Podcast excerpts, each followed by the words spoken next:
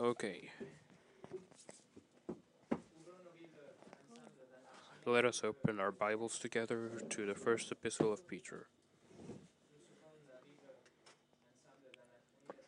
Open to 1 Peter chapter 4. 1 Peter chapter 4. As you know, the Apostle Peter writes a letter, writes this letter to brothers and sisters that are going through a literal fiery trial because they are being burnt alive, falsely accused of having started a fire in Rome.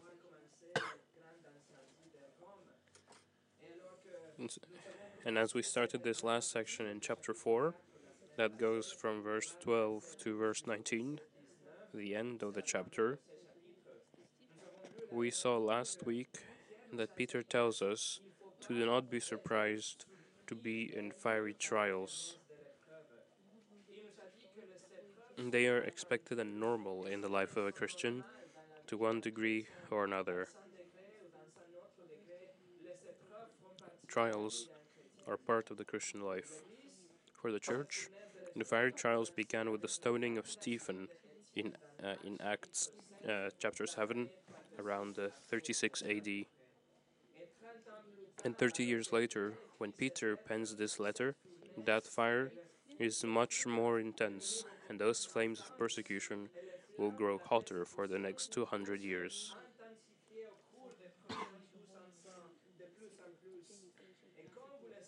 And as you know, all the disciples, except John, were murdered. All the apostles were killed because they refused to bow down to the emperor and take part in their system, the system of the world. James, John's older brother, was decapitated. Matthew, the author of the Gospel, was killed with a sword. James, the brother of Jesus, was thrown down from a balcony and then was clubbed until he died. Andrew, Peter's brother, was crucified in an X shaped cross.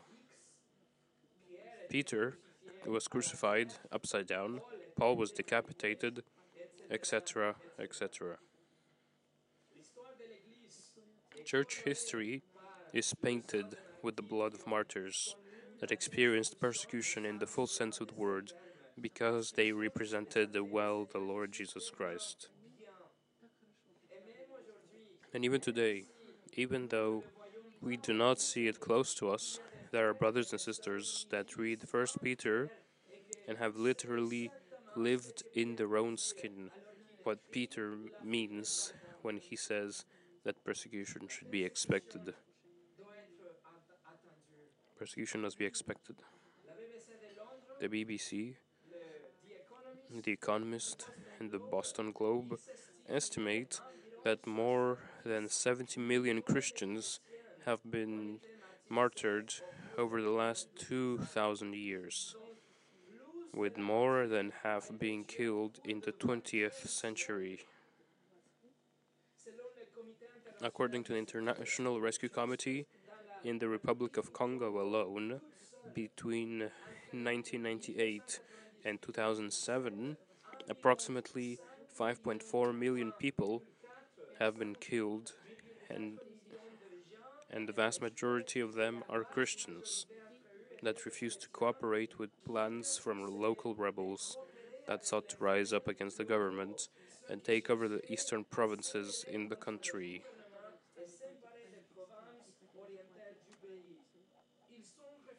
They refused. Why did they refuse? Because Jesus Christ is their Lord. And their Lord never approved those kinds of rebellions. He doesn't approve that kind of rebellion, as we have studied in 1 Peter. Fiery trials are not surprising, they are not a strange thing. When we are truly representing the Lord Jesus Christ, when we stand for what is true and right and godly, uh, according to God's word, and God uses those trials to test us, to make us grow, to purify us from selfishness and idolatry. Fiery trials make us fall on our knees and cry out to Him and put our whole trust in Him, that we would turn our eyes onto Him, that, that His word would become more necessary than food, and fervent prayer more needed than air.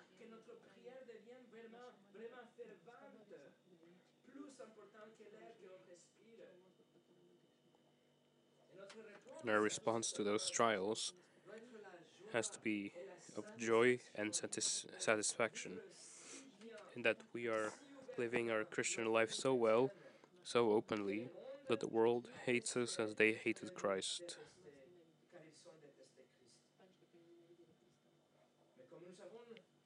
But as we ended our study last time, we know that when the Lord returns, our joy will be a joy unspeakable. We will rejoice with exultation as we will see our Lord face to face, leaving behind the trials that come because of our faith. But and but and finally hearing from his lips, "Well done, good and faithful servant." That's what our faith does. And today, Peter continues exploring the reality of fiery trials that come as a result of living Christ like lives. And suddenly, the fire that hurts becomes a blessing that glorifies God.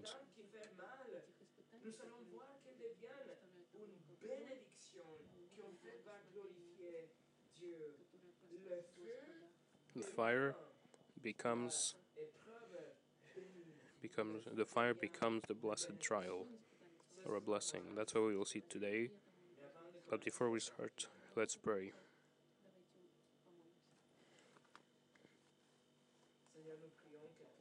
Dear Father, we pray that you spare us from all suffering.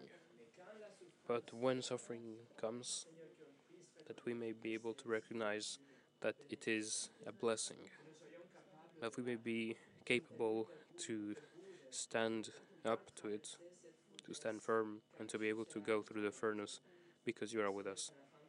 And that in the end, we may be able to look back and see how you made us go through this tunnel of suffering in the name of Christ, and that that will be our joy to see how our faith has been purified and our life has grown.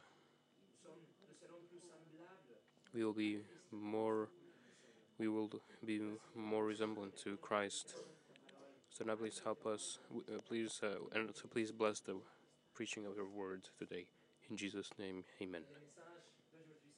And today's message is called Blessed Trial. We will read the whole section of 1 Peter chapter 4 from verses 12 through 19 for context, and our focus will be on verse 14 through 15. So 1 Peter chapter 4 verses 12 through 19. 1 Peter chapter 4 verse 12 through 19. Beloved, do not be surprised at the fiery trial among you, which comes upon you for your testing, as though some strange thing were happening to you. But to the gr- degree that you are sharing the sufferings of Christ, keep on rejoicing, so that also at the revelation of His glory you may rejoice with exultation. If you are insulted for the name of Christ, you are blessed, because the Spirit of glory and of God rests on you. Make sure that none of you suffers as a murderer, or thief, or evildoer, or troublesome meddler. But if anyone suffers as a Christian, he is not to be put to shame, but is to glorify God in his in this name. For it is time for judgment to begin with the house of God. And if it begins with us first, what will be the outcome for those who do not obey the gospel of God? And if it is with difficulty that the righteous is saved, what will become of the godless man and the sinner? Therefore, those also who suffer according to the will of God must entrust their souls to a faithful Creator in doing so.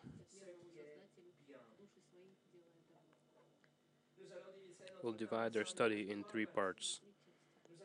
Number one, we'll look at suffering for the name. Number two, suffering for sin. And number three, suffering for Christ. Number one, suffering for the name. dit, We have been told in verses 12 through 13 to not be surprised at fiery trials, but on the contrary, to expect them. They are not strange to the Christian, and that we uh, that as we share uh, suffering by standing for what Christ stood, we should rejoice because that means we are representing Him well. Now, in verse 14, Peter gives us an example. In verse 14, it says, If you are insulted for the name of Christ, you are blessed, because the Spirit of glory and of God rests on you. If you are insulted, and, and that means literally reproached or mocked, demeaned, repeatedly insulted. If that happens to you, this is the word that Jesus that is used when Jesus is on the cross. and The two thieves are insulting him. It's the same word. And for the people that watched and mocked, saying, "Let him come down from the cross," and he says, "Yeah, that's the same word." It's a word used in uh, a certain translation. It's a Greek translation uh, of the Old Testament. The word used of the insults, the reproach, the mocking that those that hate God threw and piled on God and on his people. It's insults. Peter identifies the reason for the insults, the mocking, the reproach as happening for the name of Christ. dans le verset 14, le nom de Christ. Ça veut dire which means for everything that Jesus Christ represents, for everything that the name of Christ represents. It, it refers to the totality of, of the person of Christ. We are living, uh, we are living for the name of Christ, and that means we are representing Him properly. We are representing Him in a manner that's coherent with the Bible. People who look at us and see uh, that we don't belong to ourselves. They recognize that we are not part of the world system. And they see that our Lord is not Caesar. And that even if they mock us, our faith and allegiance to Christ remains unmovable.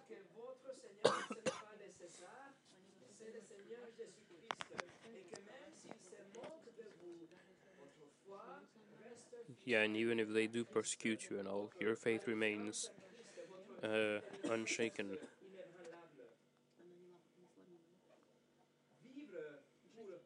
To live for the name of Christ not only means that your life represents Him, but also that your mouth will proclaim Him. You live for the name of Christ and you proclaim the name of Christ. Turn to Acts chapter 5. chapitre 5. Le livre de Actes, Turn to Acts chapter 5, which we just which we read before starting. And for the context, in the beginning of the chapter, the disciples are put in prison, but an angel let open the prison cell, and they went right back to preach the gospel. But then, in verse 26, they are captured again and brought and brought back to the religious leaders. And so, look at Acts chapter 5, verses 27 through 29. It says, And when they had brought them, they stood them before the Sanhedrin. And the high priest questioned them, saying, We strictly commanded you not to continue che- teaching in this name, and yet you have filled Jerusalem with your teaching, and intend to bring this man's blood upon us. But Peter and the apostles answered and said, We must obey God rather than men.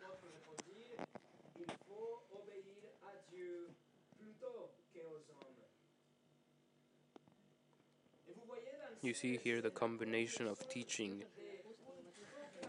the verbal pro- proclamation of Christ, the con- content of the teaching, which is all about Christ, and the attitude, the lifestyle that represents Christ, which makes Peter defy the Sanhedrin because he submits first to God and then to local authorities.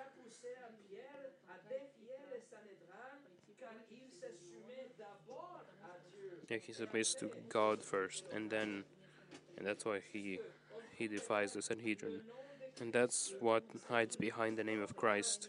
It's an audible proclamation and a visible life. Then Gamaliel, a prominent leader, convinces the council to let the disciples go. Look at Acts chapter 5, verses 40 through 41. So they followed his advice, and after calling the apostles in and beating them, they commanded them not to speak in the name of Jesus, and then released them. So they went on their way from the presence of the Sanhedrin, rejoicing that they had been considered worthy to suffer shame for the name.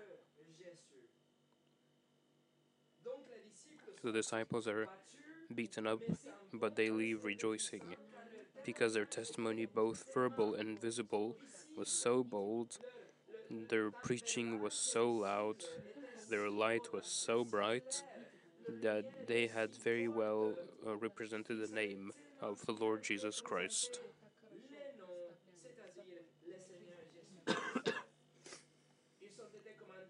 They were commanded to not speak in the name of Jesus. And what did they do daily from that day forward? And every day, um, yeah, from Acts chapter 5, verse 42, and every day in the temple and from house to house, they did not cease teaching and proclaiming the good news that Jesus is the Christ. The phrase proclaiming the good news in verse 42 is one word in Greek. It's the Greek ewan, from where we get the word evangelism, which means the verbal proclamation of the good news that Jesus of Nazareth is the Savior of the world. You see, when you open your mouth and you affirm with Peter the truth about Christ, in Acts chapter 4, verse 12, there is salvation in no one else, for there is no other name under heaven that has been given among men by which we must be saved.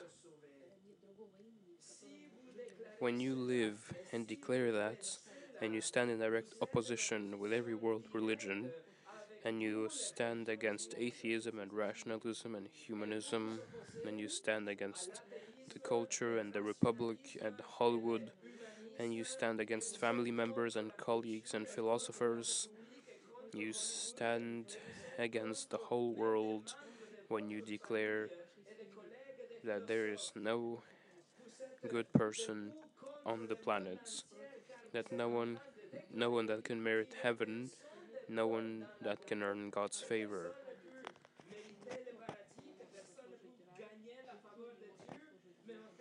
And and that on the contrary that every human being stands condemned before a holy god for having broken his laws his commandments that every individual has sinned and will face a judgment and an eternal condemnation to hell and that the only way to be saved from the wrath of god is to repent and to believe that Jesus took the wrath upon himself on the cross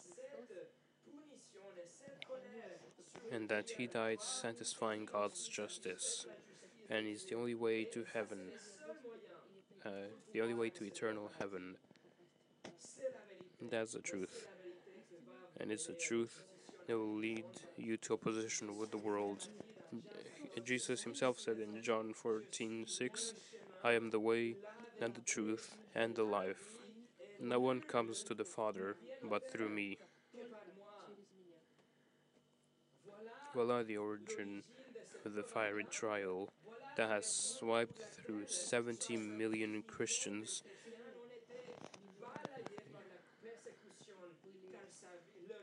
because a Christ-like life that can be seen, and uh, because of a Christ-like life that can be seen, and a Christ-proclaiming voice that can be heard. By the way, Peter wrote in chapter 2 uh, that we should submit to the authorities, and yet he didn't do it in Acts, as we just read. So, how should we understand that submission? I preached a trilogy dealing deep with that issue, and it's available on our website in French and Russian if you'd like to review it.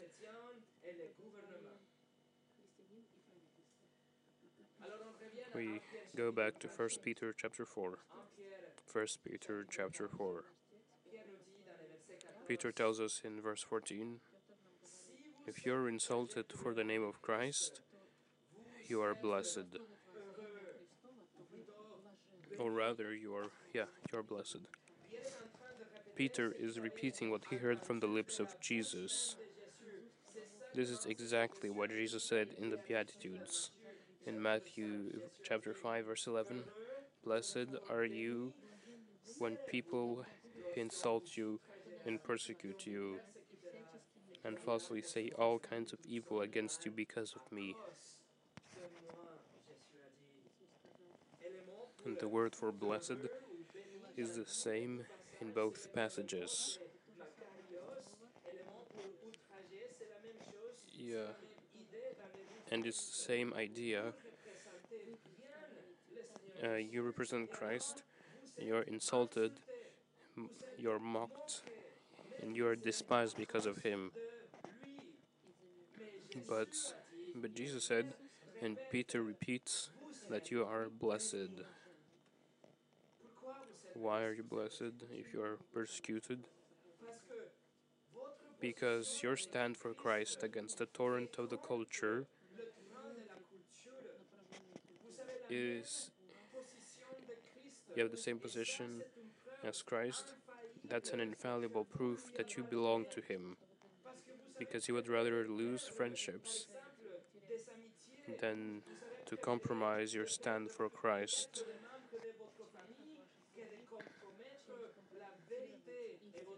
You'd rather lose family members than to compromise the truth, because you prefer to tarnish your reputation than to bring reproach on God,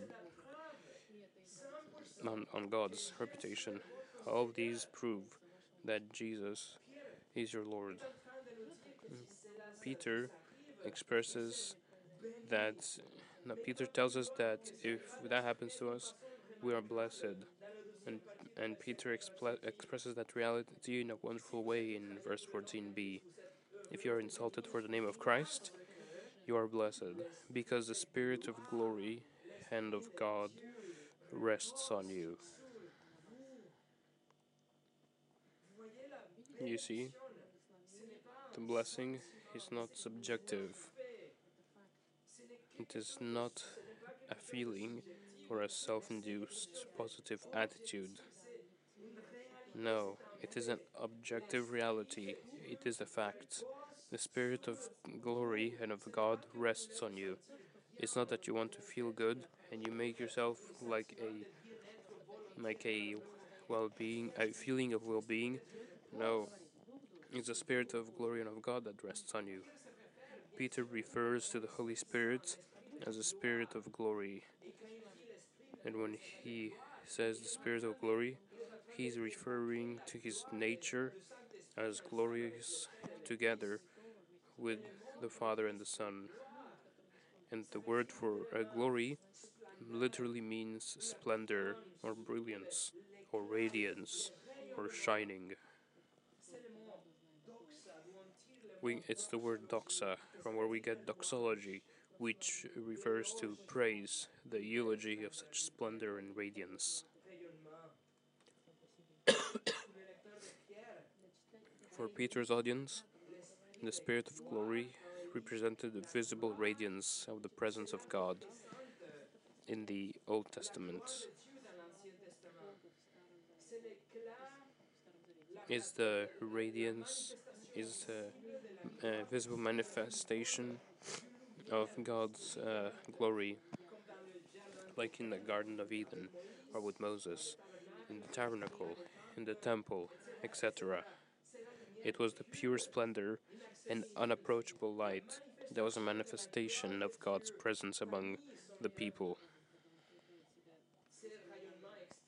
This extreme radiance came to be known as as the glory as as the Shekinah, a word that is not used in the Bible, but comes from the Hebrew shakan, that means to dwell or to settle, referring to the presence of God dwelling on earth, manifested with that visible radiance and light.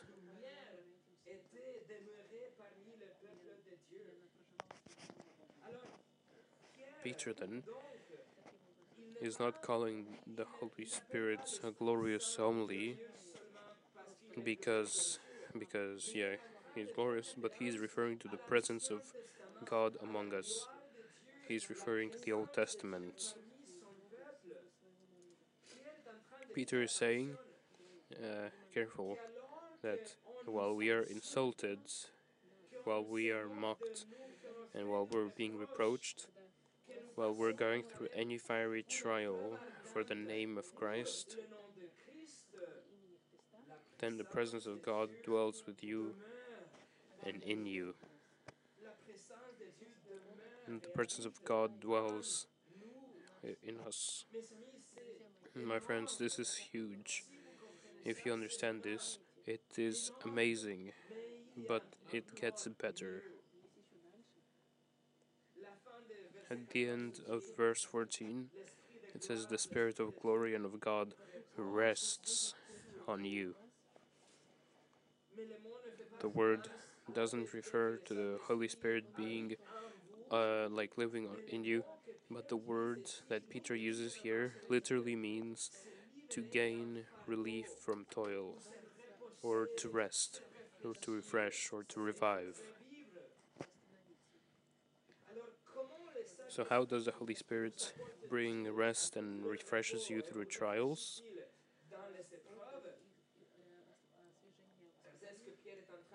Because that's what Peter is saying. You're going through fire trials because with the name of Christ, and the Holy Spirit will refresh you. And the question is how?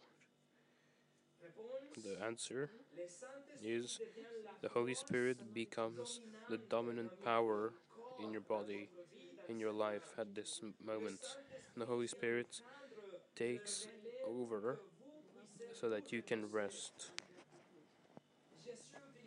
Jesus used the same words uh, in Matthew chapter 11, verse 28, when he's saying that it is He who takes over when you come to Him. Tired of religion and of trying to please God with works in, in Matthew 11:28 it says, "Come to me, all who are weary and heavy laden, and I will give you rest." The same word that Peter uses, anapauo, which means to bring relief, cause to rest, or revive. You see why you're blessed according to Peter? Because the presence of God through His Holy Spirit is dwelling in you and bringing you relief as He takes over. He will take He'll take control so that you can so that you can uh, uh, uh, rest as you suffer for His name when you go through fiery trials. Whether it be whether it be like an insult or a literal fire, it is the Holy Spirit who will give you strength and He'll refresh you.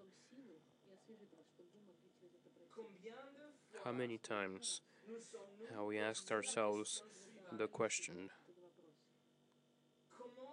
how have those millions of martyrs stood horrible torture and death without denying Christ, without recanting their faith, without compromising?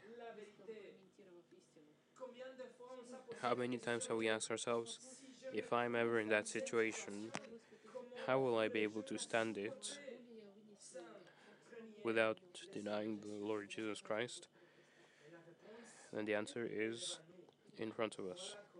Here it's how the Spirit of glory and the Spirit of God that dwells in you, He takes over in those moments, and you will be, um, and even if you're being burnt, stoned, crucified, torn by lions, etc., you will be oblivious to the fact that you are suffering because the Spirit of glory will strengthen you to be able to pass through the trial.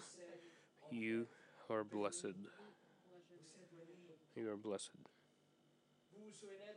You remember Stephen in Acts 7? He's being stoned, which was a horrible way of dying.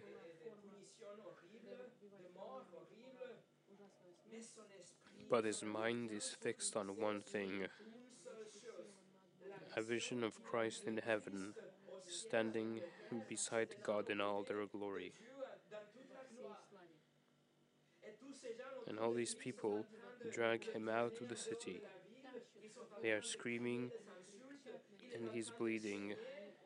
And large boulders are being dropped on him so that he dies. And what does he do? He prays in peace. Acts chapter 7, verse 60. And then, falling on his knees, he cried out with a loud voice, Lord, do not hold this sin against them. And having said this, he fell asleep. You see, friends, the Spirit of God was so real in him that, that Stephen could rest through his execution. He was in peace. There was a supernatural relief. He was the Holy Spirit who was refreshing him and, and carried him through the trial. On February 4th, 1555, John Rogers was burnt at the stake in Birmingham in the United Kingdom because he refused to recant from his biblical teaching and his stance against the authority of the Catholic Church. He was the first English Protestant martyr under the reign of Queen Mary I, also known as Bloody Mary.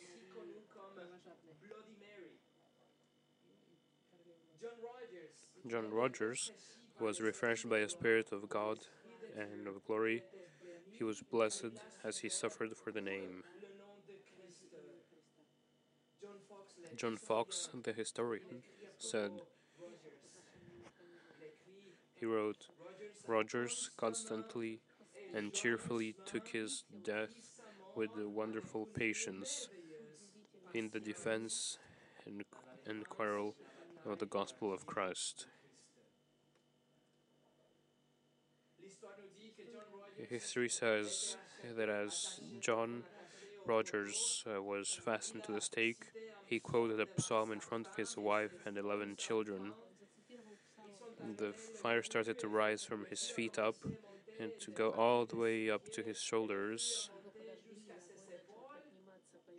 And then John Foxe, uh, the historian, says John Rogers washed his hands in the flame as though it had been in cold water.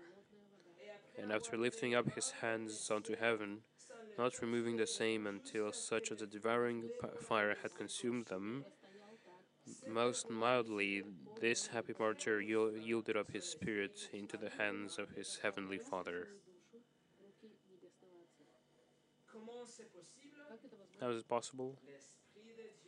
The Spirit of glory and the Spirit of God dwells in you while you suffer for the name, when you suffer for the name, and all the time also. Number two, suffering for sin. First, uh, First Peter, chapter four. Peter's church is being persecuted, and suffering will increase, uh, and in for the next two hundred years, there will be suffering, and it will be a test from God and you'll rejoice to rep- and he and he says you'll rejoice to represent the Lord and suffer for what he stood, and you will be blessed.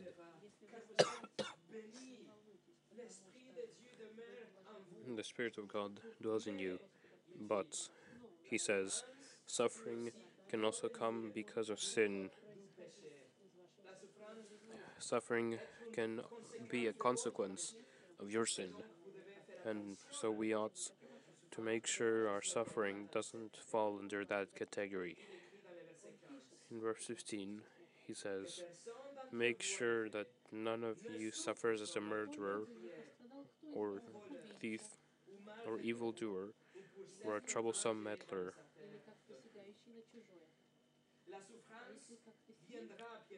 Suffering will come, he says, but make sure that it doesn't come because of sin. Peter writes using four different words. First, murder. What if a person that is being mistreated, uh, yo, what if a person that is being mistreated uh, sought revenge and murdered someone that was persecuting them?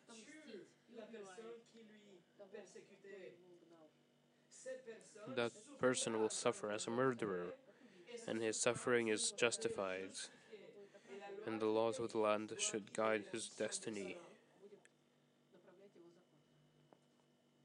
Secondly, theft. What if an employer mistreats you and seeking revenge you steal from him?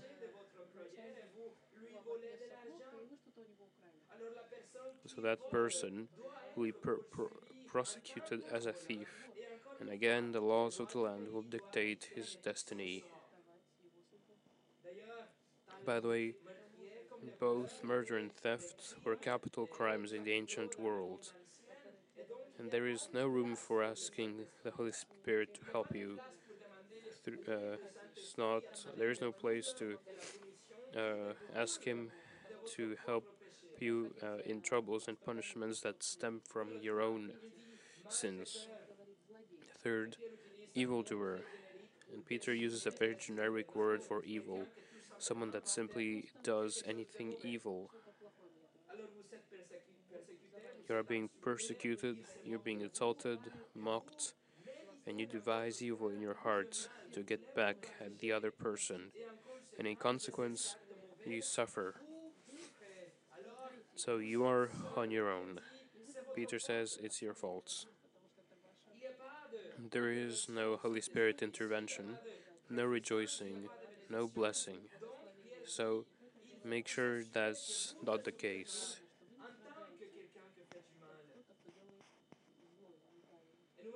And so forth. A troublesome meddler, which is an, uh, only one word, it's a composed word in Greek that appears only here in the New Testament. It can be understood as an agitator, a troublemaker, a revolutionary, a rebel, someone that meddles or intrudes in a sphere that isn't his. Peter is referring to social or political activism, a social agitation that would make other people rise up, forfeit peace, and disrupt the function of a society and government, and try to push an agenda by force.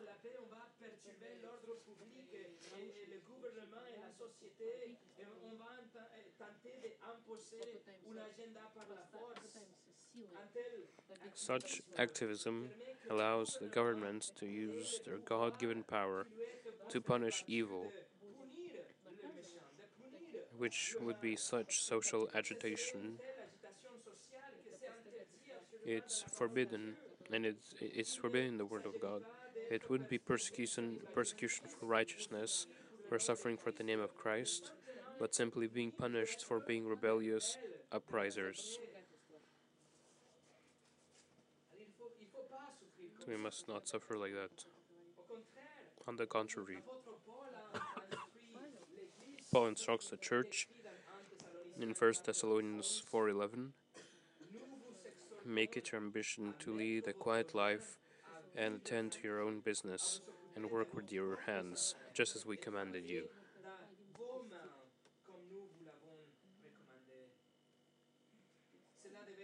That should be one of our petitions in prayer, along with First Timothy 2, uh, verses 1 and 2. First of all, then, I exhort that petitions and prayers, requests, and thanksgivings be made for all men for kings and all who are in authority, so that we may lead a tranquil and quiet life in all godliness and dignity.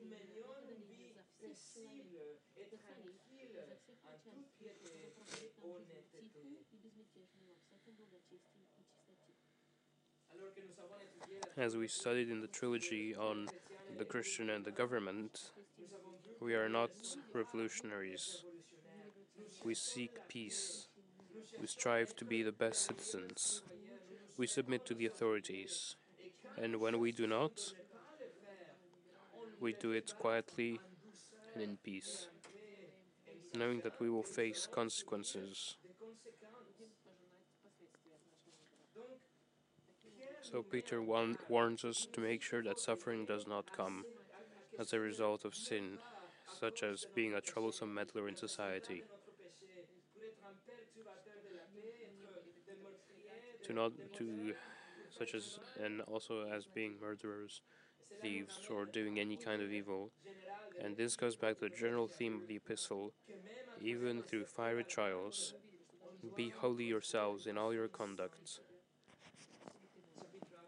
In, uh, chapter 1 verse 15 and keep your conduct excellent. In chapter 2 verse 12 if we are going to suffer it is because our lives reflect Christ and our voices proclaim Christ. But make sure it is not because of sin.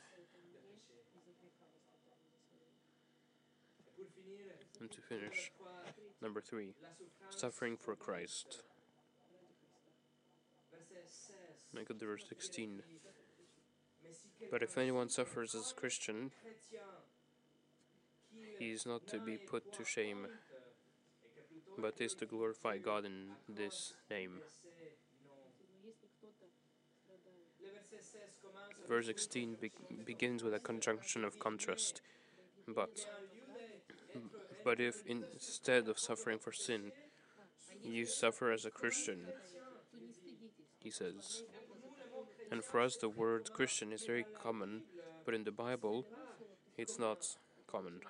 The Greek Christianos appears only three times in the New Testament, referring to a partisan or follower of Christ. The term was used as a derisive name for believers. It is used for the first time in Acts 11. And that was how the world called believers because they hated Christ. They hated his followers. And so they yeah, they call them the Christians. The believers in the first century called each other brothers. They called each other saints. And those of the way, uh, and those of the way, they were called the way six times in the Acts. They are called the way.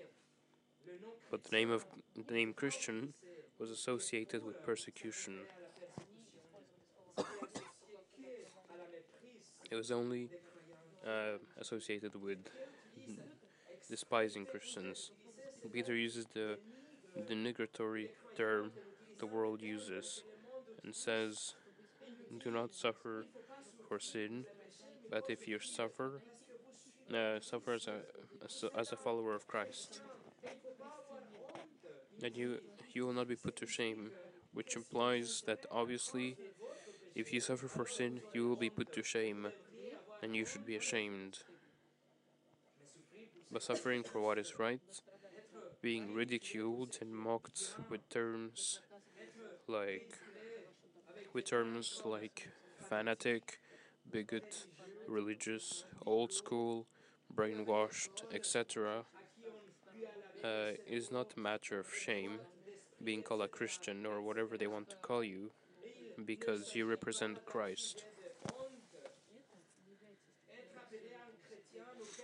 Being called a Christian or whatever the name they call you, because you mock, because you represent Christ, is not a source of shame, but honor and dignity and righteous pride. The world thinks it's ridiculing you, but they are doing you a favor and an honor by recognizing you belong to the Lord Jesus Christ. You will not be put to shame. You are following the footsteps of the Lord, and the Holy Spirit will carry you through the fire. You shouldn't be ashamed, but on the contrary, at the end of verse 16, it says, But is to glorify God in this name, the name Christian. You glorify God in the name, uh, with the name Christian.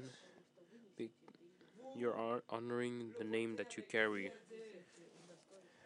That he used it to mock and stir up hatred, but you carry that name tag with pride and dignity, unashamedly, uncompromisingly, in obedience and holiness, and you are glorifying God.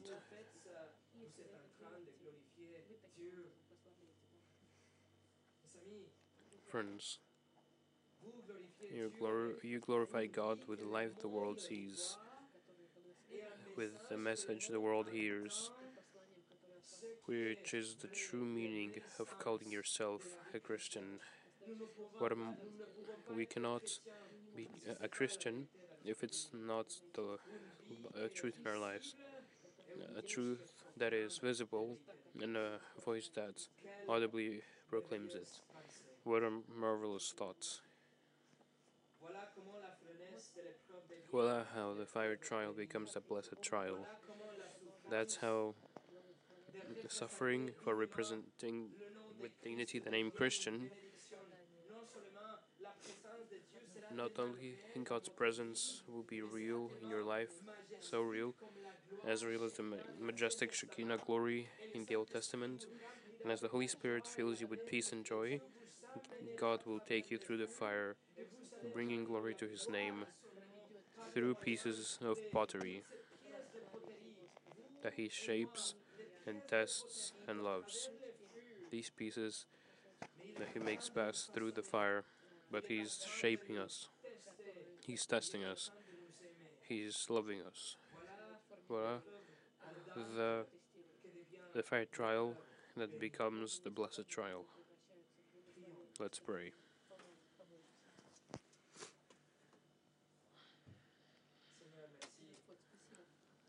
Dear Father, thank you that you give us your word to be able to see these truths and that we can know that suffering will come at one point, but also to know that we are not alone, that your presence will be among us and in us through the Holy Spirit in a way that is so real that we will be able to go through these trials without having any doubts,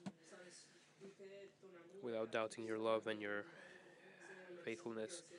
Dear Lord, thank you for all these things that you give us and that you give us the that you give us the strength to pass through these trials.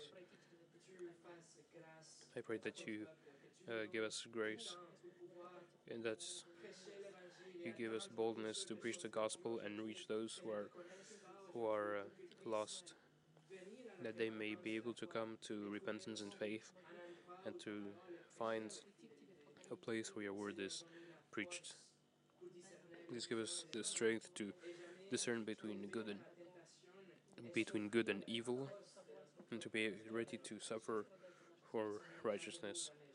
Please keep us in the in narrow way, please use your word to guide us and to make us and to make us traverse life.